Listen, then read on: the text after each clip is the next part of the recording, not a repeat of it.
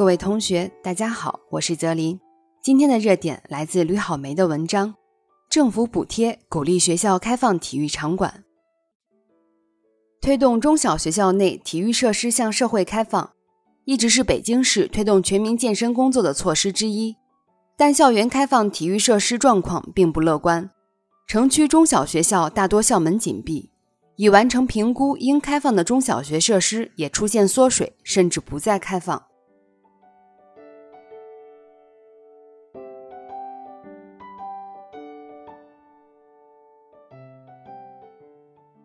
随着全民健身活动的开展，广大市民渴望锻炼健身，追求健康生活方式，丰富暑假生活。这就需要各地政府部门多考虑市民们的需求，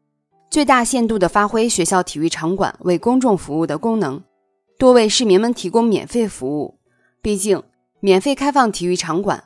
不仅是让公共体育设施回归公共产品属性，方便群众休闲健身，而且体现了政府对群众的人性化关怀。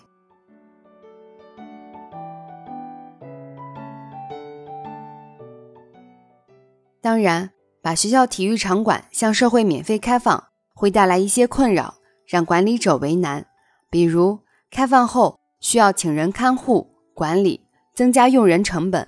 开放后会造成体育设施的损耗，而增加维护成本；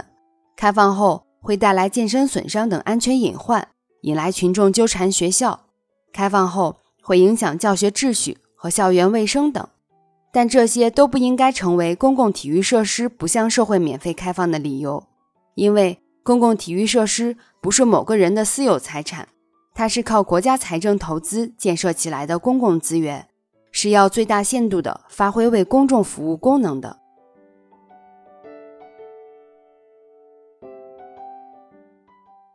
不过，既然学校体育场馆免费开放后会存在一些问题，理应想办法解决。否则会影响开放的质量与效果，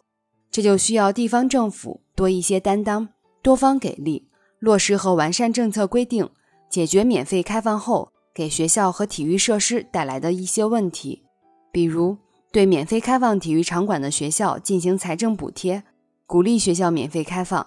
只有这样，充分发挥出公共体育设施的利用率，让其回归公共产品属性。才能推动全民健身运动的广泛开展，提高民众的健康水平和生活质量，引导民众向美好生活出发。